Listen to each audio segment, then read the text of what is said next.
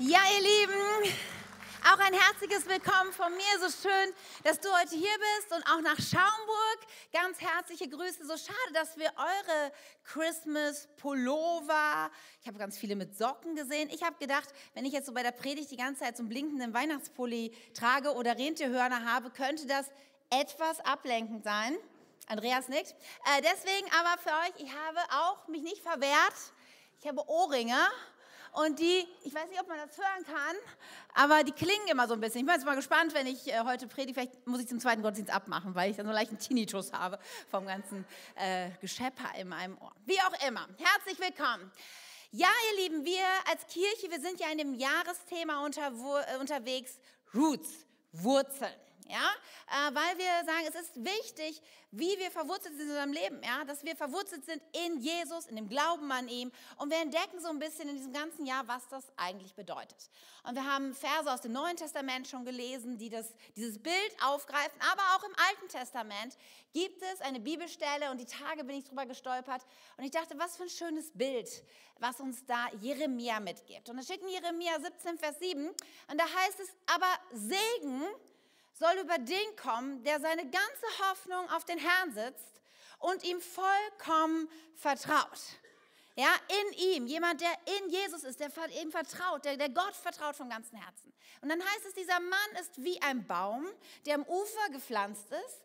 Seine Wurzeln sind tief im Bachbett verankert, selbst in glühender Hitze und monatelange Trockenheit bleiben seine Blätter grün. Jahr für Jahr trägt er reichlich Frucht. Weißt du, das ist Gottes Agenda eigentlich für dich. Ja, darum geht es ihm, dass du in ihm bist, dass du mit ihm liebst, dass du in ihm verwurzelt bist und er möchte dich dann ausrüsten mit Stabilität, mit Kraft, mit Freude, mit Hoffnung, mit Versorgung jeglicher Art. Das wird durch die Wurzeln kannst du das aufnehmen und das wird dazu beitragen, dass selbst wenn schwierige Zeiten sind, selbst wenn die Dürre kommt, die Trockenheit kommt, hast du einen Zugang zur Versorgung. Das ist Gottes Versprechen an dich und an mich. Das ist das Großartige, wenn wir mit Jesus leben, dass das passieren kann. Es heißt nicht, dass wir, wenn wir mit Jesus leben, keine herausfordernden Situationen haben. Da steht nicht, es wird nie Dürre kommen oder Trockenheit. Nein, die kommt. Aber dann, dann zeigt es sich, dass du in einen anderen Boden verwurzelt bist. Nun, Jesus ergreift es auf, dieses gleichen Gedanken, allerdings in ein bisschen anderem Bild. Und dieses Bild, das sehen wir auch immer im Hintergrund von dieser Weintraube. und in Johannes 15 und diesen Vers, den haben wir schon häufiger gehört in den letzten Wochen, da heißt es, ich bin der Weinstock und Jesus redet von sich. Ja, ich Jesus bin der Weinstock, ihr seid die Reben und wer in mir bleibt und ich in ihm, wird viel Frucht bringen, denn getrennt von mir könnt ihr gar nichts tun. Das ist auch dieses Bild ne, aus der Pflanzenwelt, wie eng man verbunden ist und all die Nährstoffe, all, äh, Nährstoffe, all die Kraft kommt von der Pflanze in die Frucht hinein und die wird immer dicker und reifer. Und das ist das Bild, was dahinter steht. Darum geht es im Glauben. Manchmal denken Leute, was bedeutet es, Christ zu sein? Es bedeutet nicht Teil einer Kirche zu sein. Ja, es bedeutet, manchmal wir sagen ja gut, du musst an Jesus glauben. Aber irgendwie dieses Wort Glauben, manchmal ist es so ein bisschen, drückt es so wenig aus von dem, was es eigentlich wirklich ist. Ja, zum Beispiel, ich glaube, wenn ich zum Arzt gehe und krank bin, dann glaube ich in der Regel auch, dass der Arzt mir helfen kann. Wenn ich in einer Notsituation bin und 110 oder 112 wähle, glaube ich, dass Polizei oder Feuerwehr kommen wird, um mir zu helfen. Das glaube ich, dass das passieren wird. Aber, wisst ihr, ich habe zu keinem der Polizisten und der Feuerwehrmänner eine Beziehung. Ich wohne nicht weit von der Polizeistation in Wunsdorf entfernt. Ich könnte jeden Tag vorbeigehen und sagen, sollen wir Kuchen essen, Kaffee trinken? Ich könnte, ah, mache ich aber nicht. Und genauso ist es mit dem Glauben auch. Ja, manchmal denken wir, okay, ich muss irgendwas für wahr halten. Ja, es gibt einen Gott und das ist Glauben. Aber das ist nicht Glauben. Glauben bedeutet, wir haben eine enge Beziehung. Ja, das ist etwas ganz Intimes. Wann kennt man sich? Da ist es wie diese Weintraube an der Rebe hängt, wie die Wurzeln, die im Boden verankert sind. Darum geht es im Glauben. Tiefe Beziehung. Und ich weiß nicht, ob du dich noch daran erinnerst, Tim vor zwei Wochen, ja, hat er darüber gesprochen und er hatte auch dieses hier so aufgebaut und er hat gesagt, als Bild vielleicht, was uns hilft, dieses, was bedeutet das in ihm, diese enge Verbindung mit Jesus zu haben. Und er sagt, es ist so wie, wie wenn ich jetzt auf diesem Stuhl sitze. Ich bin umgeben von diesem Stuhl. Ich sitze, ich bin ganz eng verbunden und hier bekomme ich alles, was ich brauche für mein Leben. Und dann hat er uns erklärt, so ein bisschen die Geschichte der Menschheit, dass das eigentlich der Ursprung war Gottes. So hat er die Menschen geschaffen. Er wollte enge Verbindung mit den Menschen. Es ging ihm nicht darum, dass wir irgendwie seine Sklaven sind, seine Diener sind, irgendwelche To-Dos ab, abarbeiten, sondern Beziehung, Gemeinschaft, Verbundenheit. Das war sein Ziel.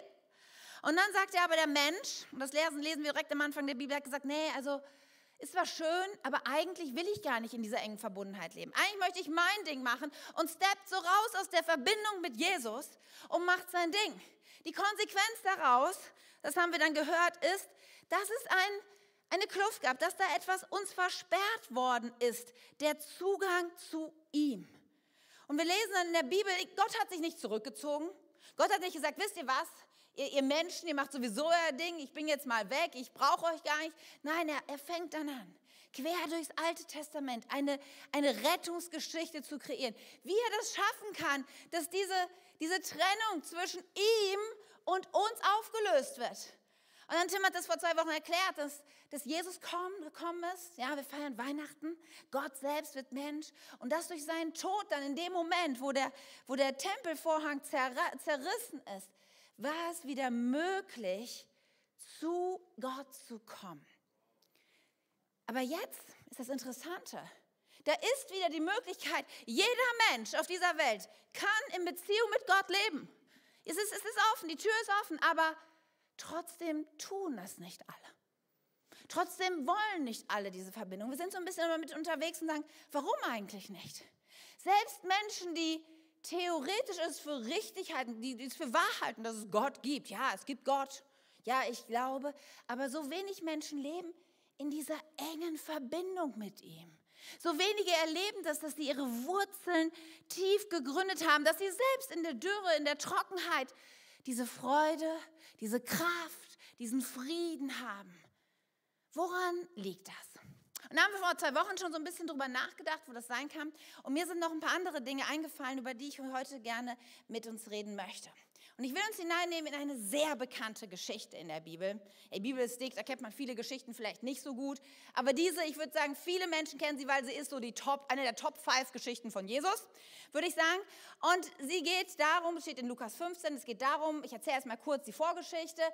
Ähm, ein Sohn äh, geht zu seinem Vater, der ist großer Grundbesitzer und er sagt, hey, ich möchte mein Erbe ausgezahlt haben. Ja, ich will, ich will, dass du mir ein Geld gibst, was damals eigentlich geheißen hat, wenn man das gesagt hat, ich wünschte, du wärst schon tot damit ich das Geld kriege, ja, und, und ich möchte weg von dir, ich möchte weg von dieser Familie und mein eigenes Ding machen. Und der Vater lässt sich darauf ein, er gibt ihm sein Erbe, er zahlt diesen Sohn aus und der Sohn, der, der geht von dann, er nimmt sein Geld mit, er feiert große Partys, er hat viele Frauen, aber dann irgendwann ist das Geld zu Ende und die Freunde, die er sich gesucht hat, sind auch weg und er steht alleine da und ist verarmt und dann geht er, muss er Schweinehirte werden. Was für einen frommen Juden eine Vollkatastrophe ist. Ja, es gibt nichts Schlimmeres an sozialen Abstieg, als Schweinehirte zu sein. Und es ging so, so weit, dass er so hungrig war. Er hätte gern das Schweinefutter gegessen, aber der Besitzer der Schweine hat gesagt, auf gar keinen Fall. Das ist für die guten Schweine. Du bist es nicht wert. So, und dann gibt es diesen Moment, wo der, der junge Mann am Ende irgendwie völlig am Ende ist und denkt, also selbst den Tagelöhner meines, meines Vaters, also den untersten Dienern meines Vaters, denen geht es besser als mir. Ich kann eigentlich nicht zurück nach Hause gehen als Sohn, weil das habe ich verspielt.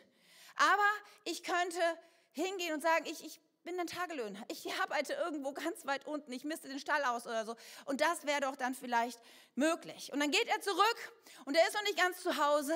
Da sieht er schon seinen Vater auf sich zurennen, ihn umarmen und sagen, endlich bist du wieder zu Hause. Er kommt gar nicht dazu, zu erzählen, es tut mir so leid, ich bin falsch abgebogen, es war ein Fehler. Dass du Nein, sein Vater, komm hier, hier ist der Ring, der dir zusteht, hier ist der, der Mantel, der dir zusteht. Komm, wir, wir schlachten das dicke, äh, die dicke Kuh und dann feiern wir ein großes Fest. Und er, er wird als Sohn wieder aufgenommen. Und das zeigt Gottes Herz. Ja, das ist ein Bild dafür, für, genau für diese Geschichte. Da war jemand, der wollte nicht in Verbindung leben, der ging seinen eigenen Weg. Aber Gott sagt, egal was du getan hast, egal, ich liebe dich, komm nach Hause. So, und dann, das ist so der Kern der Geschichte, dann gibt es noch eine kleine Nebenhandlung. Und die könnte uns heute ein bisschen erklären, warum es manchmal uns so schwer fällt, wirklich in ihm zu leben. Nämlich, da gibt es noch einen älteren Bruder. Ja, und der war die ganze Zeit bei seinem Vater, während der jüngere Bruder das Geld verprasst hat. Und da lesen wir Folgendes in Lukas 15. Währenddessen, also während der Vater diesen Sohn so umarmt und nach Hause bringt, dass die Kuh geschlachtet wird, währenddessen war der ältere Sohn draußen auf dem Feld und arbeitete. Als er heimkam, hörte er Musik und Tanz im Haus und fragte einen der Diener, was ist denn da los? Der Bruder ist wieder da, erfuhr er. Und dein Vater hat das Kalb geschlachtet, das wir gemästet hatten, und gibt nun ein großes Fest. Wir feiern, dass er wohlbehalten zurückgekehrt ist. Da wurde der ältere Bruder zornig und wollte nicht ins Haus gehen. Vielleicht kannst du dir auch schon denken, warum. Dann geht es weiter. Sein Vater kam heraus und redete ihm zu, komm noch rein, komm, feier mit.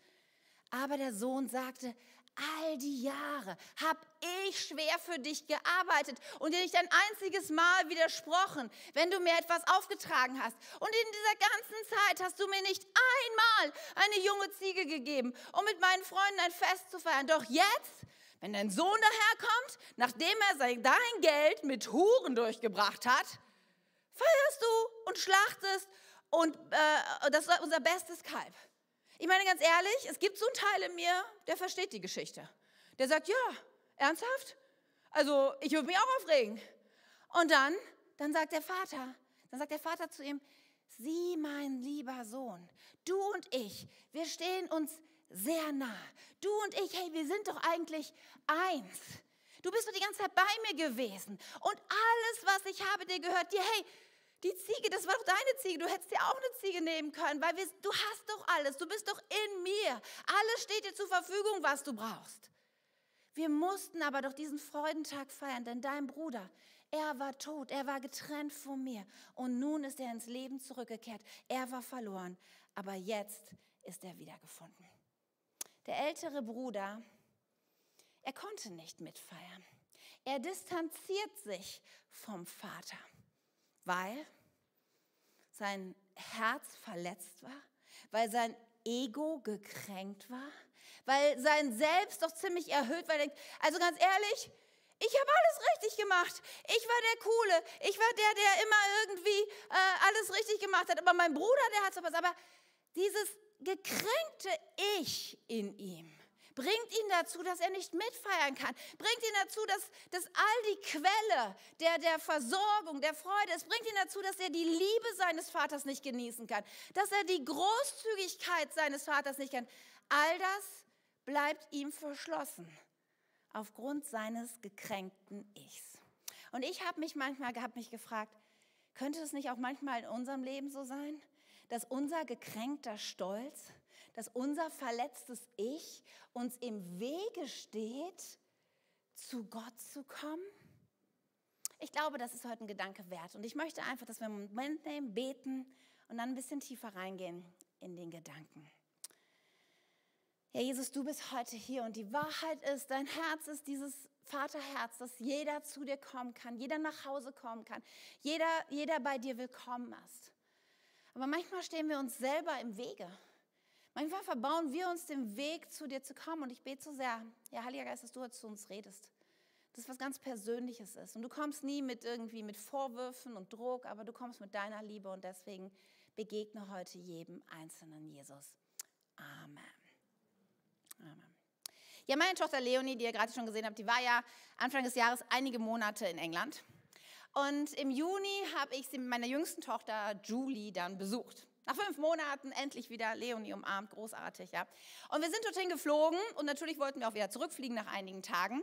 Und äh, wer weiß, so im Sommer war das äh, nicht so einfach mit dem Fliegen. Ich weiß nicht, wer auch vielleicht Koffer verloren hatte, Verspätung oder irgendwas. So, unser Hinflug lief super. Ja, und dann der Rückflug, wir wussten schon, der Airport in Manchester, der ist schon ein bisschen berüchtigt gewesen dafür, dass die ganze Security ewig dauert und wir sind sehr früh hingefahren und das ging aber ganz gut, wir sind gut durch die Security durchgekommen und wir hatten auch nur Handgepäck mit, damit nichts verloren geht und so, ja. Und dann sitzen wir da und unser Flug steht da auch so und irgendwann dachte ich, komisch, es müsste ja so langsam mal das Gate angezeigt werden von unserem Flug und es wurde nicht angezeigt und wurde nicht angezeigt. Und plötzlich macht Bing und ich kriege auf meinem Handy eine Nachricht von KLM. Wir werden nämlich von, von Manchester nach Amsterdam geflogen und dann weiter von Amsterdam nach Hannover. Ähm, ja, sorry, also Ihr Flug hat Verspätung. Und zwar so Verspätung, dass sie einen Anschlussflug nach äh, Hannover gar nicht mehr kriegen werden. Und ich denke so, ernsthaft? Ja, also ich merke schon so ein bisschen in mir, oh, okay.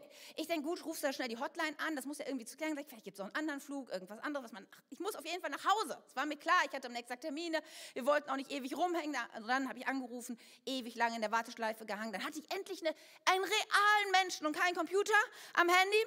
Und ich sage, hallo, Sie müssen mir helfen. Ich sitze in Manchester fest. Und, und sie sagt, ja, sorry, ich kann Ihnen nicht helfen. Ich sage, aber Sie sind doch die Hotline von KLM. Wer kann mir denn sonst helfen? Ja, es gibt da jemand im Flughafen. Gibt es so einen Service-Desk, da müssen Sie hingehen. Wir können da nichts ändern und so. Gut, ich gehe dahin zum Service-Desk. Was ist? Niemand da. Da steht nur so ein Schild, dass wenn niemand da ist, so ein Pfeil nach unten, auf so ein ganz altmodisches Telefon mit Schnur, sollten wir irgendeine Nummer wählen. Und ich sehe schon, dass so ein Mann am Telefon sitzt und, und telefoniert und telefoniert. Und ich stelle mich so daneben und dann er, fragt er mich dann, ob ich auch wegen Flug hier bin, der verspätet. Ich sage, ja, ganz genau. Und dann sammelten sich so von Minute zu Minute mehr Leute um diesen Mann und der immer nur düt, düt. Keiner ging dran. Also es gab keine Möglichkeit. Hotline war dann auch nicht mehr zu erreichen. Also die Hotline war nicht zu erreichen. Kein Mensch am Flughafen keiner am Telefon.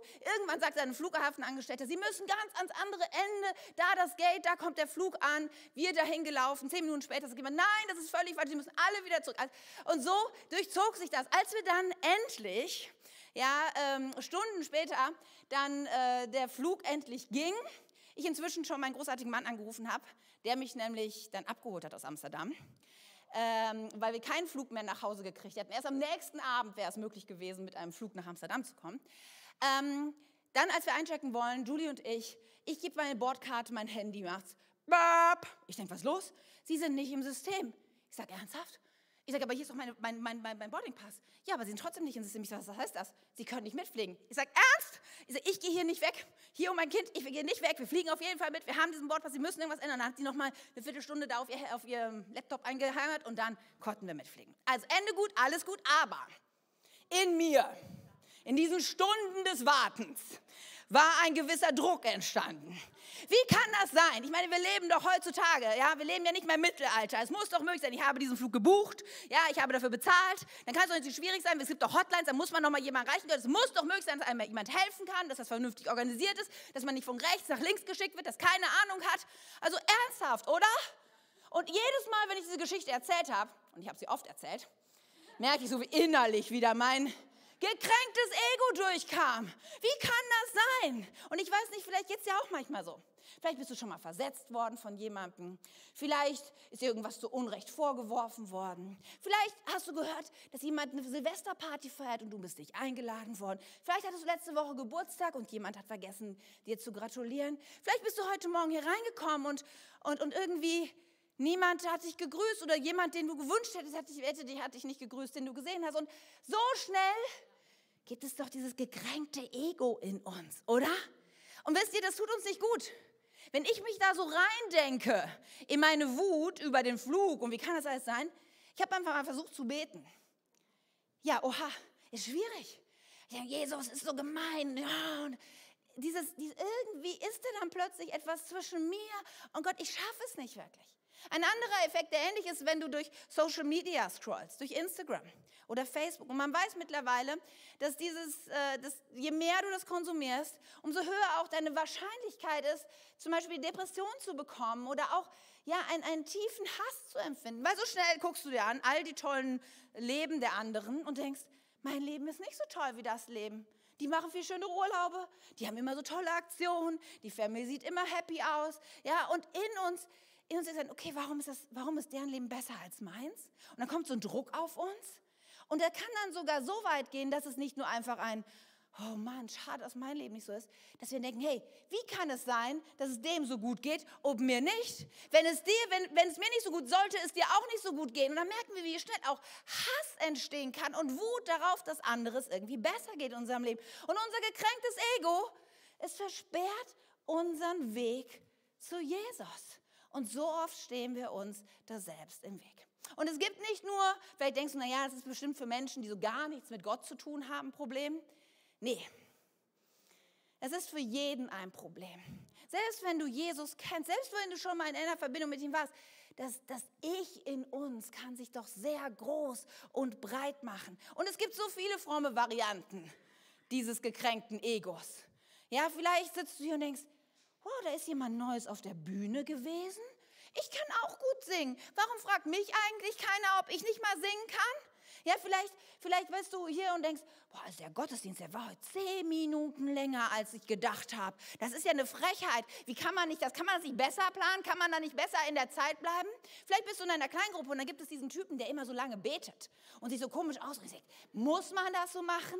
Oder die Musik ist dir zu laut oder zu leise und die jungen Leute hier müssen die dir rumspringen. Ich meine, das ist doch irgendwie ein bisschen komisch. Und so schnell ist doch unser gekränktes Ego da, oder? Ich habe ich hab schon mal schon länger von so einer Situation erzählt, wo, wo mir Jesus so einen Spiegel vorgehalten weil, hat, weil man so schnell da reinrutschen kann. Das ist schon Jahre her, damals, als wir in Wuppertal noch waren. War ein ganz normaler Gottesdienst, so wie ihr habe ich da gesessen und wir haben Abendmahl gefeiert. Und der leitende Pastor, er leitet das Abendmahl ein und er sagt, wow, und heute werden wir zum Abendmahl ein Lied einspielen, was mir total viel bedeutet. Das ist die Vertonung von Jesaja 53. Und das ist so eine Bibelstelle, da wird prophetisch drüber über Jesus im Alten Testament was ausgesprochen, was dann sich in Jesu Leben auch wirklich so gezeigt hat. Für wahr, er trug unsere Krankheit und all das. So, und ich denke, naja, kann ja nicht schaden, so ein Lied, was soll ja auch schlimm sein. Und dann, Abendmahl geht los, wird verteilt, die Ordner gehen durch die Reihe und dieses Lied wird eingespielt. Es war furchtbar. Ja, es war ein E-Gitarrengeschrepper. Ja, also aus den 70ern. Dann wurde ins, gebrüllt, dieser Jesaja-Text ins Mikro. Es war ohrenbetäubend laut. Und in mir, mein Ego explodierte. Ich denke, hat der noch alle Tassen im Schrank? Wie um alles in der Welt soll ich Abendmahl feiern bei so einer Musik? Und ich sah mich schon nach dem Gottesdienst zu ihm rennen und fragen, bist du krank? Ja, das war, ich, war, ich war so, so zornig. Ich, ich habe mich umgeguckt. Ich denke, es muss doch eigentlich sich eine Meute gruppieren, die nach vorne rennt, um dem Einhalt zu gebieten. Ja? Aber alle waren so ganz vertieft im Arm. Ich denke, was ist mit euch los? Habt ihr, hört ihr das nicht? Wie kann man das aushalten? Und dann so, die Ordner kamen immer näher. Und ich so, ich nehme heute das Abendmahl nicht. Also sorry, ich, ich kann doch hier kein Abendmahl nehmen. Was, was, wie geht das? Und dann, ich bin Jesus so dankbar, weil dann gab es diesen Moment, wo Jesus zu mir gesprochen hat. Und dann plötzlich sah ich mich als alte Frau, keifend und verbittert in der letzten Reihe mit meinem erhobenen Krückstock. Und dann sagte Jesus so, okay, willst du so werden? Ist das das Ziel? Und ich war so erschrocken in dem Moment, ich, nein, nein, natürlich nicht. Und dann sagt er, und by the way, Du kannst kein Abendmahl feiern. Du kannst meinen Tod am Kreuz nicht gedenken, mein Blut, was ich für dich vergossen habe, weil dir die Musik nicht passt. Ist das wirklich das, was du mir sagen willst? Und ich muss sagen, ich, ich, ich, mein Herz ist zusammengefallen. Ich dachte, oh Jesus, wo bin ich hier abgebogen? Was habe ich hier zugelassen? Wie wichtig nehme ich hier gerade mein Ego und meinen Musikgeschmack? Und wie kann ich sagen, um alles in der Welt, dass ich kein Abendmahl nehmen kann, ja, weil mir die Musik nicht gefällt. Aber ich habe in diesem Moment gemerkt, welche Macht unser gekränktes Ego haben kann. Und vielleicht kennst du auch solche Momente, wo du denkst, boah, ich stehe mir selber im Weg. Nun, was tun wir? Was können wir tun? Jesus, er, äh, er hat uns da, er, er, er, hilft uns, weil er kennt uns Menschen, ja, ja. Und er hat ähnliche Sachen an unterschiedlichen Stellen gesagt. Und weil wenn Jesus Dinge wiederholt, dann nimmt man an, das sind wichtige Dinge, oder? Und eine Stelle, eine Sache, ich habe euch Vers mitgebracht, da redet er häufiger drüber. Und hier aus dem Lukas-Evangelium, da heißt es folgendermaßen, Lukas 9. Dann sagte Jesus zu der Menge, wenn einer von euch mit mir gehen will, wenn er mir nachfolgen will, wenn er in mir ist, ja, dann muss er sich selbst verleugnen, jeden Tag aufs Neue sein Kreuz auf sich nehmen und mir nachfolgen. Wer versucht, sein Leben zu retten, wird es verlieren. Aber wer sein Leben für mich aufgibt, wird es retten.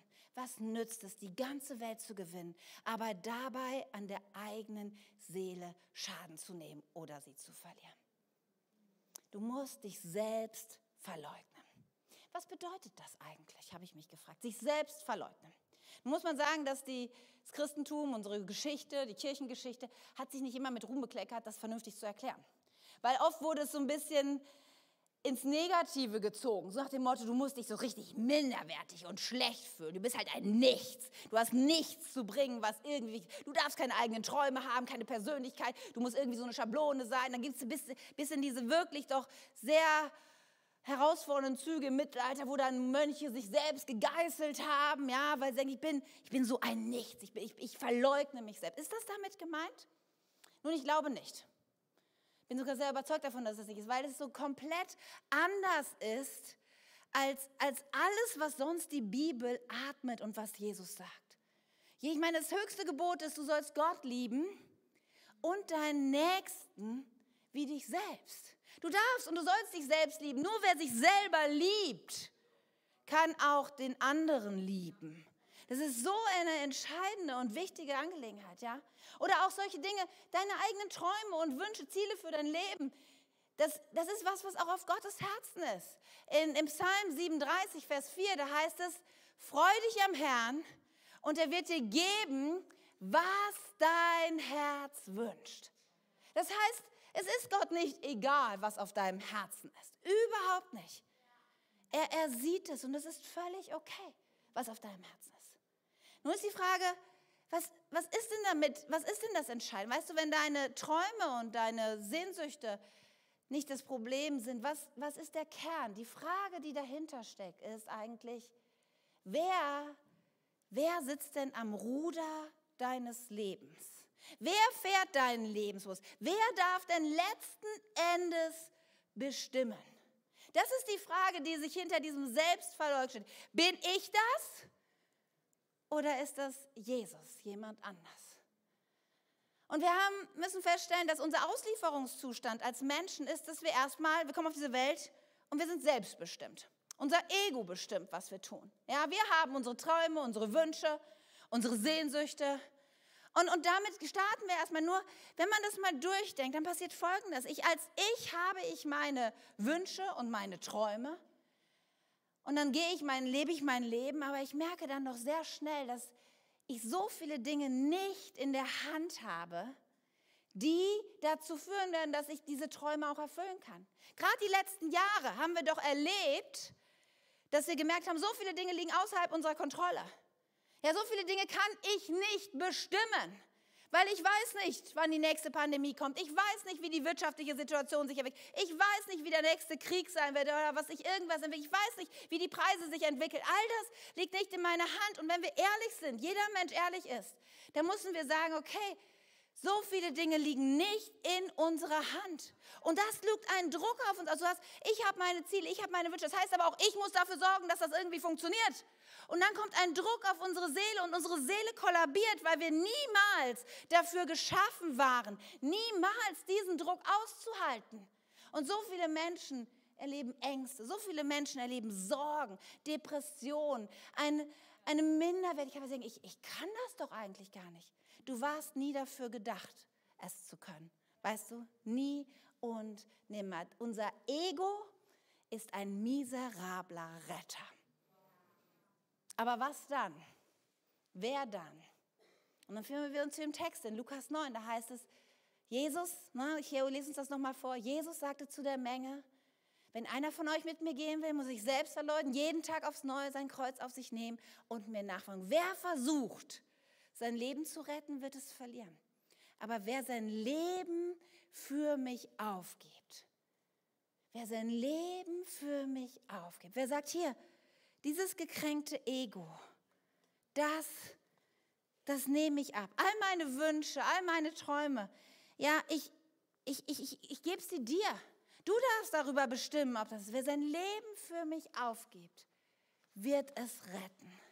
Das ist die Frage, was mache ich mit meinem gekränkten Ego? Pflege ich es oder lege ich es vor Jesus hin und sage, all das, all dein Stolz, all meine Wut, all meine Enttäuschung, all meine Pläne, all mein Denken, was ich gerne hätte, all das gebe ich dir, weil meine Seele nie dafür geschaffen war, all das zu tragen. Und ich traue dir zu, dass ich in dir all das bekomme, was ich brauche. Sich selbst verleugnen bedeutet, alles Jesus zu unterstellen. Und es ist so interessant, ich habe euch vorhin diesen Vers aus Psalm 37 vorgelesen. Und es ist ja immer so ein bisschen tricky. Man darf ja Verse nicht so aus, aus dem Zusammenhang eigentlich, also einfach so einzelne Verse reißen, da muss man ein bisschen vorsichtig sein. Aber ich habe euch mal den ganzen Psalm mitgenommen. Psalm 37, da heißt es nämlich, und da wird genau das erklärt. Da wird erklärt von jemandem, der sein sein gekränktes Ego pflegt, aber der, der sich dann entscheidet, ganz Jesus zu vertrauen. Denn da heißt es in diesem Psalm, ärger dich nicht über die schlechten Menschen und Fluggesellschaften. Beneide nicht, die Unrecht tun. Nein, tu das nicht, weil es tut dir nicht gut. Vertraue auf den Herrn und tu Gutes, dann wirst du im Land sicher leben. Und es wird dir gut gehen. Freu dich am Herrn. Er sagt, Jesus, du wirst alles für mich haben. Alles, was ich brauche, finde ich bei dir. Freu dich am Herrn und er wird dir geben, was dein Herz dir wünscht. Weißt du, es ist ein Geheimnis Gottes, wenn wir zu ihm kommen und sagen, das wünsche ich mir. Aber ich unterstelle es dir. Ich hätte so sehr diesen Wunsch, diesen Job zu bekommen. Ich hätte so sehr den Wunsch, endlich schwanger zu werden. Ich hätte so sehr den Wunsch, endlich den Partner fürs Leben zu finden aber nicht mein, ich gebe es dir. Dann passiert etwas Großartiges. Überlass den Herrn die Führung deines Lebens und vertraue auf ihn. Er wird es richtig machen. Verleugne dich selbst, steht hier. Überlass es Jesus und komm zu ihm. Und dann heißt es weiter, sei ruhig in der Gegenwart des Herrn und warte, bis er eingreift. Wisst ihr, als ich mich so aufgerückt habe im KLM-Flug, ich war nicht ruhig. Aber ich merke, wenn ich all das was mir zusteht, was meine Rechte wären, wenn ich das Jesus gebe, dann gibt es diesen Moment der Erleichterung, wo ich sagen kann, ich selber muss mir gar nicht den Kopf machen und den Druck machen. Keine Ahnung, meine berufliche Zukunft, keine Ahnung, meine Gesundheit. So vieles liegt nicht in meiner Hand, aber es liegt in deiner Hand, Jesus. Und dein Wort sagt, dass du gut bist, dass du nur Gutes für mich bist. Ich werde mich, ich ärgere mich nicht über die Bösen, denen es gut geht. Und fürchte nicht ihre bösen Pläne. Lass dich nicht zu Zorn oder Wut hinreißen. Ärger dich nicht, damit du nicht Unrechtes tust. Denn die Bösen werden vernichtet werden. Aber die Menschen, die auf den Herrn vertrauen, werden das Land besitzen. Da, wo ich in ihm bin, da bin ich versorgt. Da habe ich alles, was ich brauche. Selbst wenn es da Böse gibt, selbst wenn es nicht so läuft, wie ich brauche, wie ich will. In Jesus sind meine Wurzeln.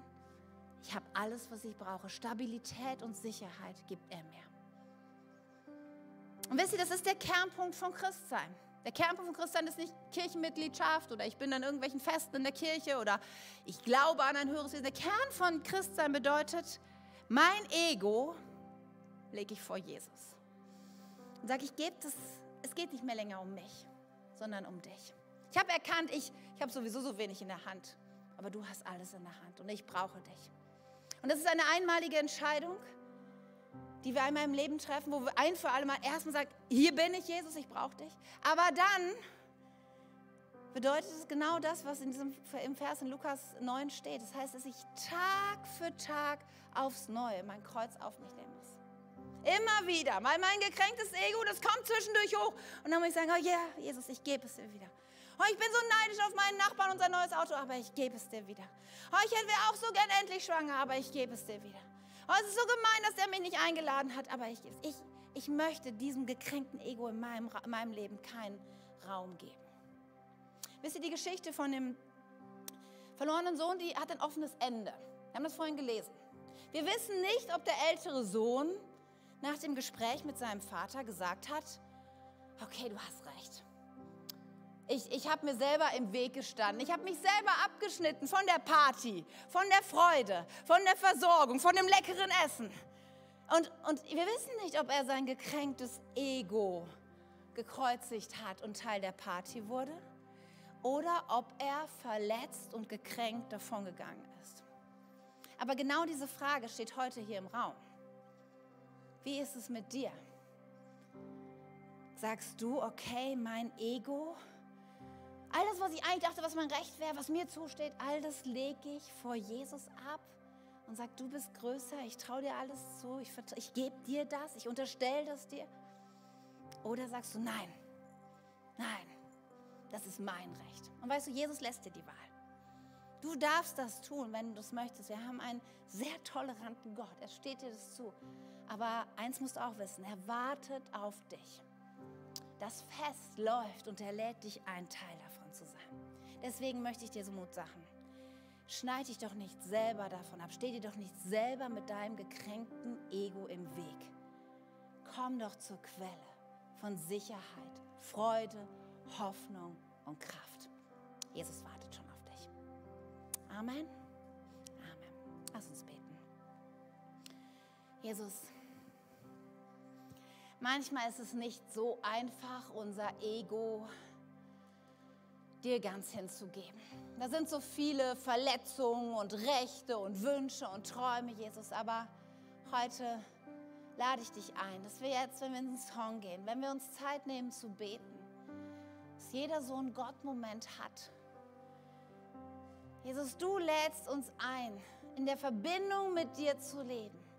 Du lädst uns ein, unsere Wurzeln in dich hineinzugraben, sodass wir ja Stabilität haben, Sicherheit haben, dass wir wissen, wer wir sind, dass wir erleben, wie du uns mit allem versorgst, was, was wir brauchen, Jesus. Das ist das Angebot, Jesus. Und ich bete so sehr, dass wir uns heute nicht abhalten lassen davon, dass wir gekränktes Ego zur Seite legen und dir begegnen.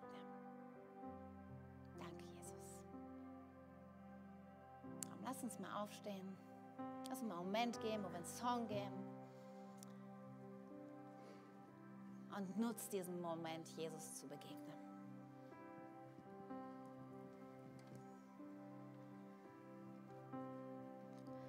Ich gebe dir mein Herz und alles, was ich will, um deinetwillen, ich alles vor dich hin. Das, was ich mir erträume, was meine Rechte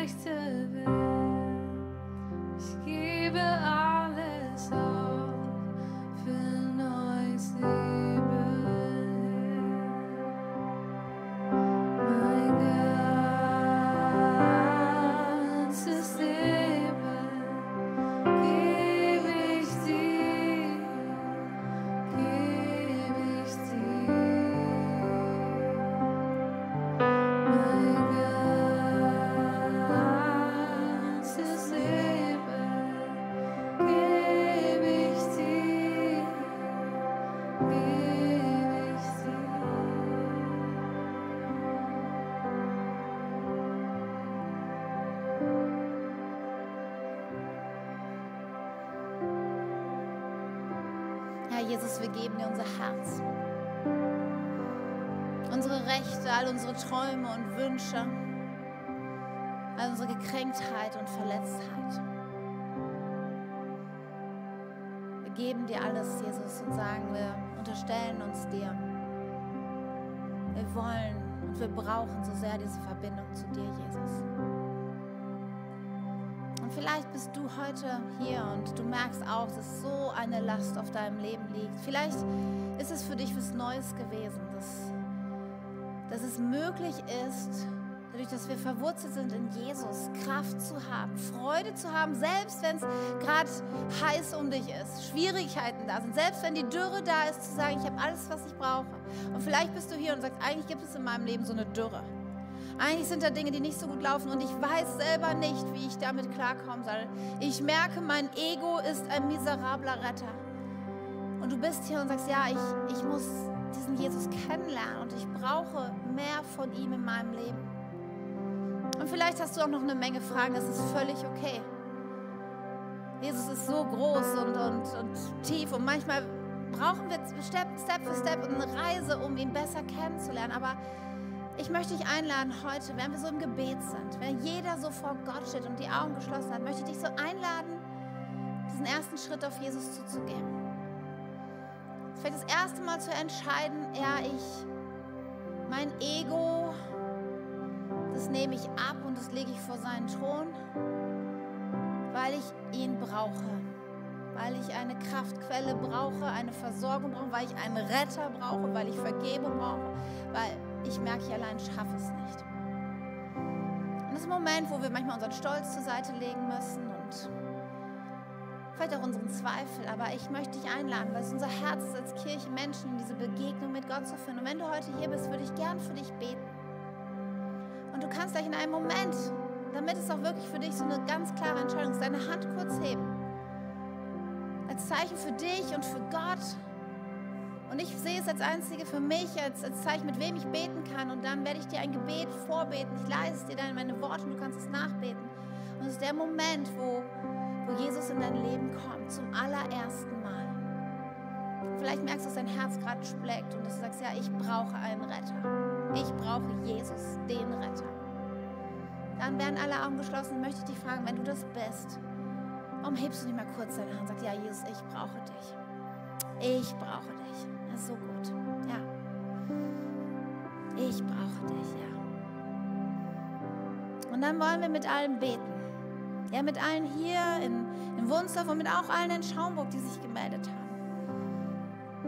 Und uns eins machen. Wenn du dieses Gebet schon oft gebetest, ist es easy. Dann betest doch einfach mit und stell dich hinter jeden Einzelnen, der dieses Gebet heute vielleicht zum ersten Mal betet. Lieber Jesus, ich komme jetzt zu dir, weil ich dir mein ganzes Leben geben will. Du sollst mein Retter und Herr sein. Ich lege mein Ego vor deinen Thron. All meine Rechte, Wünsche und Träume. Heut, ab heute bestimmst du und leitest mein Leben. Danke, dass ich jetzt zu dir gehöre und ich alles habe, was ich brauche.